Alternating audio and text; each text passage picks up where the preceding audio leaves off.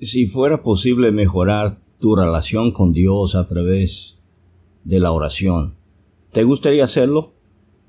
Un día le preguntaron a un hombre, ¿qué has ganado en orar a Dios tan frecuente como lo haces? El hombre respondió, pues yo no he ganado mucho, pero déjame decirte lo que perdí.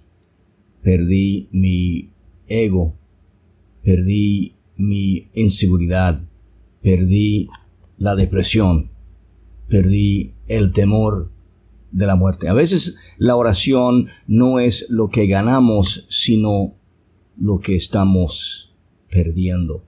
Primero de Tesalonicenses 5, versículo 17 dice, oren sin cesar. Para poder ganar la vida, a veces hay ciertas cosas que tenemos que perder y por eso es importante crecer en oración.